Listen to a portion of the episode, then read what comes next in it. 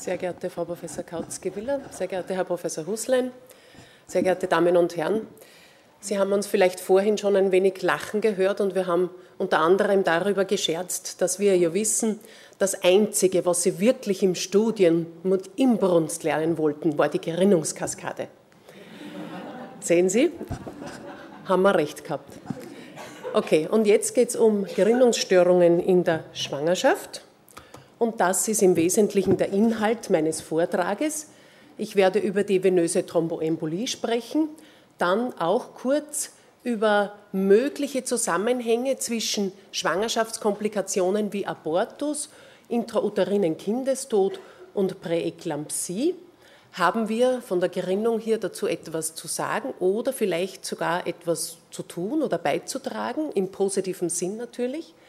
Dann werde ich mich, weil sie für die schwangere Frau so wichtig sind, mit Antiphospholipid-Antikörpern kurz beschäftigen und dann noch am Schluss über Störungen der Blutgerinnung im Sinn von Blutungsneigung. Nun, es ist sehr übereinstimmend und hier haben wir Daten aus ganz verschiedenen epidemiologischen Studien. Die Inzidenz für venöse Thromboembolien während äh, Schwangerschaft ist 1 auf 1000 bis 1 auf 2000 Geburten. Und es ist so, dass die, das Risiko während der Schwangerschaft so in etwa dem Risiko unter kombinierter Östrogen-Gestagen-Pille entspricht, so ungefähr drei- bis siebenfach. Aber postpartum wird es dann für eine kurze Zeit, das wissen wir auch nicht so ganz, aber besonders für zwei, drei Wochen und dann aber auch für sechs bis acht Wochen besonders hoch mit dem Risiko. Nun, eine ganz klassische Risikosituation, die wir hier vor uns haben, ist Übergewicht. Hier aus einem Register. Die Dänen sind ganz hervorragend. Die haben seit mehr als 20 Jahren eine komplette Aufarbeitung aller Diagnosen, Sterbefälle und können ähm, hier sehr gut Verknüpfungen durchführen, also eine Kohorte von über 70.000 dänischen Frauen. Und äh, hier wurden 129 Thromboembolien, venöse Thromboembolien beobachtet. Und Sie sehen hier, wenn man das Übergewicht mit einem Body Mass Index von über 30 definiert, das ist gar nicht gar so hoch. In den USA ähm, gehen wir meistens von über 35 dann oft auch aus in Kohorten. Also das Risiko für Pulmonalembolien bei Body Mass Index über 30 ist 15-fach in etwa und äh, für tiefe Venenthrombosen vierfach. Dann gibt es außer der, dem Übergewicht ganz klar genetische Risikofaktoren für venöse Thrombosen und hier die Faktor 5 Leiden-Mutation als eine der häufigsten, wenn auch nicht eine der wichtigsten. Und hier auch aus einer Studie, die auf einer Population, nämlich der schottischen Population basiert, können wir dafür ausgehen, Sie erinnern sich noch, 1 auf 1000 bis 2000 in der Population. Wenn man Faktor 5 Leiden in heterozygoter Form, mischerbiger Form hat, 1 auf ungefähr 500.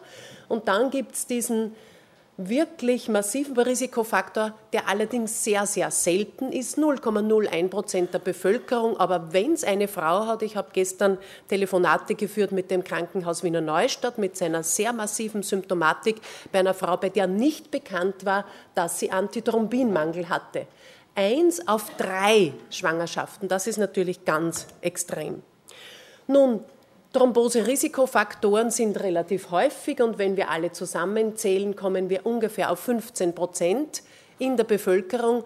Das Problem ist aber, dass die prädiktive Voraussagekraft dieser Thrombose-Risikofaktoren sehr gering ist. Also auch wenn ich jetzt weiß, ja, Faktor 5 Leiden, Protein C-Mangel, dann kann ich doch sehr schlecht sagen, wann und ob eine Person und auch hier eine Schwangere eine Thrombose eventuell bekommen wird.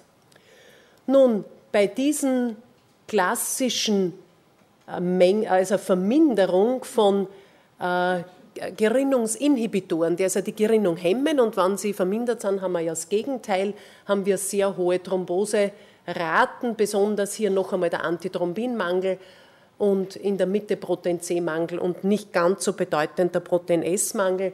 aber postpartum doch deutlich erhöhte Risiken für Thrombosen. Wenn wir jetzt Frauen haben, und das ist gar nicht so selten, die sehen Sie auch sicherlich immer wieder, die irgendwann in ihrer Vorgeschichte eine Thrombose hatten, zum Beispiel mit 23 Jahren unter der Pille, eine Oberschenkelvenenthrombose, diagnostiziert nach allen Regeln der Kunst, behandelt über drei bis sechs Monate. Und dann wird diese Frau schwanger. Dann hat man bis vor 20 Jahren gesagt, um Gottes Willen, ganz furchtbar gefährlich, wollen Sie überhaupt schwanger werden oder müssen wir jetzt die Schwangerschaft unterbrechen? Mittlerweile wissen wir aber aus guten Kohortenstudien und aus einer einzigen prospektiven Studie, dass das Risiko zwar, das haben wir hier gezeigt, in der Schwangerschaft im Vergleich zur Nicht-Schwangerschaftsperiode schon wieder deutlich erhöht ist, in etwa so, wie wenn eine Frau nicht eine Thrombose vorher gehabt hätte, aber diese Risiko, zusätzliche Risikoerhöhung pfropft sich auf diesem zweifellos erhöhten Basalrisiko eines Menschen auf, der schon einmal eine Thrombose gehabt hat. Und ich möchte hier ähm, zu dieser einzigen prospektiven Studie aus Hamilton gehen. 125 Frauen, die gar nicht behandelt wurden und irgendwann vor eine Thrombose hatten, drei während der Gravidität, drei äh, postpartum, das ist eigentlich gar nicht so hoch, wie wir dies erwarten würden. Und Sie sehen hier aus unserer eigenen Kohorte 159 Frauen, die äh, schwanger waren nach einer Thrombose, 197 Schwangerschaften ohne Thromboseprophylaxe. Und das sind hier die zusammenfassenden Daten.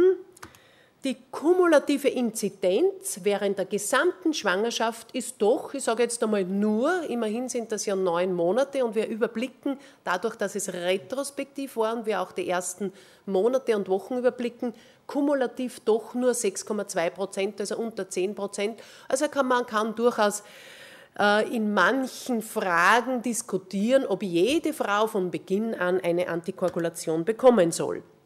Einer der sehr schönsten einer der schönsten Kohorten, die hier publiziert sind von einer deutschen Gruppe, dem Herrn Bauersachs, der drei Risikogruppen hier versucht hat, prospektiv zu definieren. Gruppe 1, die mit dem niedrigen Risiko, also entweder Thrombophilie, zum Beispiel Faktor 5 Leiden, oder eine Vorgeschichte einer Thrombose, die zum Beispiel unter Pille und äh, Gipsverband aufgetreten ist dann äh, asymptomatische Frauen, wo man Antiphospholipid-Antikörper gefunden hat. Dann springen wir gleich zur sehr Hochrisikogruppe, Antithrombin und Vorgeschichte, also wirklich das ganz hohe Risiko, Antiphospholipid-Antikörper auch mit Vorgeschichte, Frauen, die aus irgendeinem anderen Grund, wo man sich gedacht hat, so diese Frau braucht Langzeit-Antikoagulation, die waren da auch drin und natürlich die Frau mit der akuten Thromboembolie und die anderen sind da dazwischen. Und dann hat man gesagt, denen Niedrigrisiko gebe ich während der Schwangerschaft gar nichts, aber nachher, Dalteparin, das ist das Fragmin, denen mit dem mittleren Risiko gebe ich so eine halbtherapeutische Dosis und denen mit dem hohen Risiko gebe ich eine richtige therapeutische Antikoagulation und alles bis sechs Wochen postpartum hier. Nun, von diesen 810 Frauen, die inkludiert wurden, ist das die Verteilung, also die meisten in der Gruppe 2, aber auch immerhin über 100 in der Höchstrisikogruppe. Und Sie sehen hier, es geht eigentlich recht gut, auch unter der Voraussetzung, dass wir hier, und das ist eigentlich unikal auf dem Thrombosesektor, keine Interventionsstudien haben. Wir haben keine einzige Interventionsstudie, die zum Beispiel ein Regime mit einem anderen vergleicht einer Thrombosevorbeugung oder Therapie in der Schwangerschaft. Keine Thrombose in der Gruppe 1, 2 in der Gruppe 2, äh, 3 in der Gruppe 2 und 2 in der Gruppe 3. Naja, immerhin 24 Blutungen. Und so gering ist das auch nicht, wobei ich hier die Frage zurückgeben muss an die Gynäkologen, ist das normal? Äh, wir haben ja hier kein Vergleichskollektiv. Ein Patient mit Osteoporose, immerhin kein Patient mit der seltenen, aber wichtigen und gefürchteten Komplikation der Heparin-induzierten Thrombopenie, die für sich wieder Thrombosen machen kann. Nun, was sagen die Guidelines? Wenn wir eine akute Thromboembolie haben, sollen wir niedermolekulares Heparin geben oder je nach klinischer Situation oder je nachdem, wo sie sich befinden, in den USA oder in Österreich, in den USA noch mehr Standard-Heparin, das sie mit der APTT adjustieren. Dann sollte die Heparintherapie während der gesamten Schwangerschaft fortgeführt werden bis sechs Wochen danach, was wir nicht wissen, obwohl wir, ob wir in der gesamten Schwangerschaft therapeutische Dosen brauchen oder nicht. Wie gesagt, hier keine Intervention, was immer man tut, es ist ziemlich gut im Outcome, das wissen wir aus Kohorten. Eben, offene Fragen, Dosis, sollen wir das überprüfen mit dem Anti-10A-Management?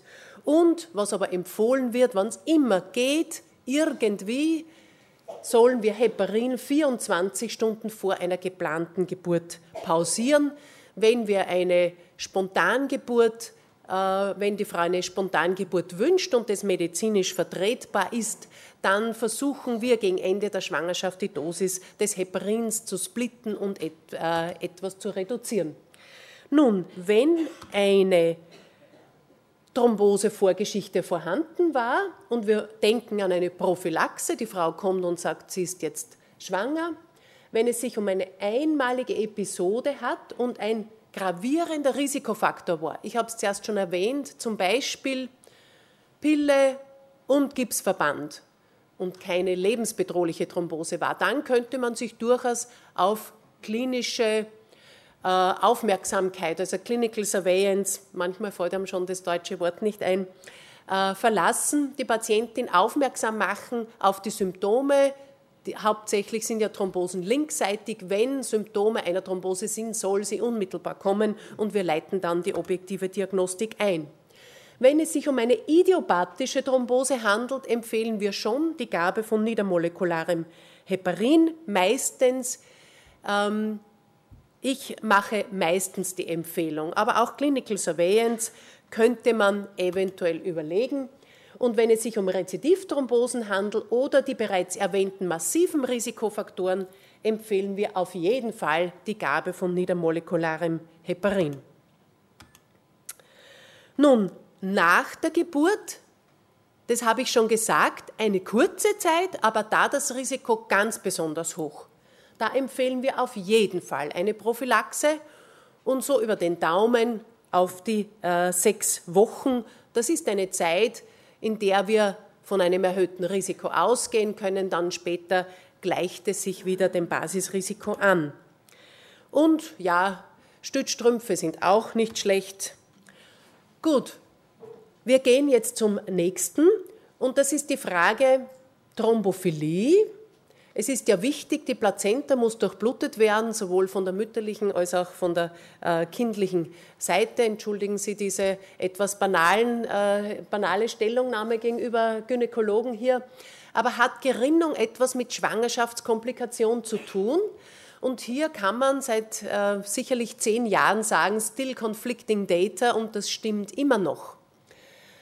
Äh, es ist sicherlich auch ein Problem, dass die Studien, aber das ist überall ein Problem, nicht das gleiche Design haben, dass äh, unterschiedliche Definitionen eingegangen sind und in unterschiedlichen geografischen Regionen äh, wir unterschiedliche Risikoprofile haben. Nun, wir kennen ja die Faktor 5 Leiden-Mutation und äh, die macht ja die APC-Resistenz und ich spreche gern davon, dass das ja praktisch eine Volkskrankheit ist.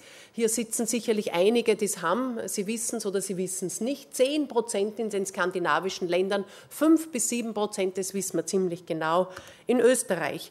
Macht jetzt der Faktor 5 Leiden, der am besten untersuchbar ist. Ja, Antithrombinmangel ist zwar wahrscheinlich wesentlich bedeutender, aber weil es so wenig sind, kann man das ganz schlecht untersuchen. Wenn man alle äh, zusammenfasst und ähm, findet man eine gewisse Assoziation in den Meta-Analysen äh, mit rezidiven, äh, äh rezidivierenden äh, Schwangerschaftsverlusten, auch nach der 19. Woche. Allerdings sind natürlich die Meta-Analysen immer nur so gut wie die ähm, initialen Fallkontrollstudien sind. Und Fallkontrollstudien haben immer äh, gewisse Fehler und nur die Kohortenstudie ist eigentlich, glaube ich, dann das Bessere und natürlich dann für die Therapie die Interventionsstudie. Und Sie sehen hier, das ist eine Kohortenstudie, eine vorausschauende Kohortenstudie in Schweden, die kein erhöhtes Risiko hat. Und diese Studie möchte ich Ihnen hier noch einmal vorstellen, im Einzelnen immerhin über 2000 Frauen, davon fast 300 mit Faktor 5 Leiden, und Aborte können wir wahrscheinlich nicht interpretieren, weil nicht alle so früh hineingegangen sind. Aber was wir schon interpretieren können, ist intrauterine Kindestode, Wachstumsretardierung, Präeklampsie. Das ist genau der Zeitrahmen, wo diese Frauen prospektiv untersucht wurden. Kein erhöhtes Risiko und mittlerweile gibt es auch eine sehr große britische Studie. Briten sind ja immer auch sehr kritisch, die das auch nicht gefunden haben, kein erhöhtes Risiko für diese Schwangerschaftskomplikationen. Allerdings hier bei den Schweden erhöhte Blutungsrate, das haben die Briten auch nicht gefunden. Entschuldigung, jetzt möchte ich noch einmal darauf, erhöhte Blutung, verminderte Blutungsrate bei Frauen mit Faktor 5 Leiden. Relativ erhöhte Blutungsrate bei Frauen ohne 5 Leiden. Darum erklärt man sich ja überhaupt, warum es den Faktor 5 Leiden noch gibt und warum er sich so verbreitet hat. In Bezug auf Fetal Loss und Interventionsstudie gibt es nach wie vor nur eine Interventionsstudie, die kontrolliert ist und da auch nicht mit Placebo, sondern mit Aspirin. In Blatt schon 2004 publiziert, aber es laufen jetzt eine Reihe von weiteren Studien, die wir in den nächsten Jahren erwarten wir das Ergebnis. Die hat Aspirin 100 Milligramm mit Enoxaparin, dem Lovenox 40 Milligramm verglichen und eine schier unglaubliche Erfolgsgeschichte hier in dieser einen Studie. Ich möchte aber noch sehr skeptisch sein. Ich glaube, wir müssen die anderen abwarten, bevor wir hier weitere Schlüsse ziehen. Aber eine Verbesserung unter Enoxaparin. Was ich sehr an dieser Studie kritisiere, ist, dass die Abortusrate weit über dem ist, was wir aus allen gynäkologischen Kohorten wissen. Wenn eine Frau einen Abortus hatte, mehrere Aborto, so ist in keiner Kohorte ihre Aussicht auf Lebendgeburt nur 30 Prozent. Die liegt praktisch immer über 70 Prozent. Wie gesagt, das ist meine massivste Kritik an dieser Studie. Allerdings eine gute Message, das Lovenox 40 Milligramm, und das gilt sicher auch für die anderen Heparine, die bergen praktisch keine Gefahr in sich und daher geht man jetzt auch relativ großzügig in der Schwangerschaft auch damit um. Nun, wenn wir zusammenfassen, Thrombophilie und Schwangerschaftskomplikationen im Sinn von Abortus, intrauterinem Kindestod, Conflicting Results und eine Interventionsstudie zeigt gute Ergebnisse und daher überlegen wir uns sehr individuell die Gabe von niedermolekularem Heparin bei Frauen mit dieser Komplikation, die auch sehr, sehr belastend ist. Und wir brauchen, naja, das kann man fast immer sagen, weitere Studien. Zur Präeklampsie nur ein Dia. Hier ist die Datenlage noch schlechter und daher wird derzeit keine Therapie empfohlen, um eine Präeklampsie zu verhindern, außer in ganz spezifischen individuellen Phasen. Nun zu den Antiphospholipid-Antikörpern. Lupus anticoagulans, Cardiolipin, Antikörper Beta 2, äh, also Schwangerschaftskomplikationen, Thrombosen, wieder Abortus und das HELP ist damit assoziiert. Und hier haben wir wieder drei Studien und hier möchte ich gleich zusammenfassen. Zwei Studien sind positiv für Heparin und Thrombo-ASS oder Acetylsalicylsäure eine, äh, und eine Studie ist negativ. Aber ich meine, es ist trotzdem bei Patienten mit Lupus-Antikoagulans oder Cardiolipin-Antikörper einer Vorgeschichte der klassischen Komplikationen die Kombination, die Therapie der Wahl. Und wir haben sehr, sehr gute Erfahrungen damit. Nun, künstliche Herzklappen immer seltener, weil die Frauen immer mehr Bioklappen äh, bekommen, auch hinsichtlich zukünftiger Schwangerschaft. Die sind das absolute Hochrisikokollektiv mit einer sehr hohen Rate, ziemlich egal, was sie tun, aber äh, die gehören in ganz ähm, in wirkliche Spezialbehandlung schon von Beginn der Schwangerschaft an. Nun, ganz zum Schluss zu den angeborenen Gerinnungsstörungen. Von Willebrand-Syndrom und Konduktorin der Hämophilie A. Nur Konduktorin der Hämophilie A nicht so häufig, 1 auf 10.000 bis 1 auf 15.000, aber immerhin können doch deutlich verminderte Faktor 8 Spiegel haben. Willebrand-Syndrom häufiger, allerdings meistens oder oft klinisch nicht relevant. Also relevant, da haben wir wahrscheinlich die Anzahl ähnlich. Aber für die Gynäkologen und die Geburtshilfe der Vorteil, dass der Faktor 8 und der Willebrand-Faktor während der Schwangerschaft ansteigt. Das ist eine Regulation, die sicher von der Natur so gedacht ist. Und die Frau hat dadurch auch weniger Blutungskomplikationen als zum Beispiel bei Operationen, die nicht in der Schwangerschaft sind. Also meist Anstieg von Willebrand-Faktor und Faktor 8 und die Geburtsvorbereitung können wir nun mit dem Vasopressin-Analog DEDAVP, das heißt Minerin, machen oder in ganz spezifischen Fällen Faktorenkonzentrate. Und auch hier die dringende Bitte, wenn Sie hören, dass eine Frau in der Familiengeschichte diese Erkrankungen hat oder sie gibt es ihnen selbst bekannt, dass sie diese Frauen schon früh bei uns vorstellen und wir geben ihnen dann einen ganz genauen schriftlichen Fahrplan beziehungsweise betreuen sie natürlich gerne gemeinsam an unserer medizinischen Universität Wien. Erworbene Gerinnungsstörung, disseminierte intravasale Gerinnung ist ein Thema, aber quantitativ, ich meine, das kann ich so sagen, fast keines mehr durch die unglaublichen Fortschritte in der Geburtshilfe, durch dieses vorausschauende Vorgehen, durch die Indikationen zur Sektio, die gestellt werden, bevor eben diese Komplikationen in den äh, Geburten dann auftreten. Wir sehen es ganz selten. Professor Huslein kann da sicher mehr darüber berichten. Ich kenne eigentlich in den letzten Jahren nur wenige Einzelfälle. Idiopathische Thrombopenie gar nicht so selten. Da haben wir wieder das Problem, dass es auch eine schwangerschaftsinduzierte Thrombopenie gibt, die nicht sehr bedeutend ist. Aber äh, es gibt diese ja gerade bei jungen Frauen, die Immunthrombopenie, wie sie eigentlich äh, äh, jetzt heißt, da behandeln wir mit Cortison und Immunglobulin und sind eigentlich sehr mutig und halten auch einmal nur 10.000 Thrombozyten während der Schwangerschaft auf, aus. Nun, das HELP-Syndrom, die gefürchtete Komplikation, die zur Leberruptur im schlechtesten Fall führen kann, besonders wenn die Thrombozyten unter 50.000 sind, kein Heparin hier, das ist ganz schlecht. Und im ganz katastrophalen Fall könnte hier Novo 7 äh, zum Einsatz kommen. Das ist aktivierter Faktor 7, das ein mehr oder minder sehr unspezifisches Blutgerinnungsprodukt ist. Nun, das war's. Dankeschön. Gracias.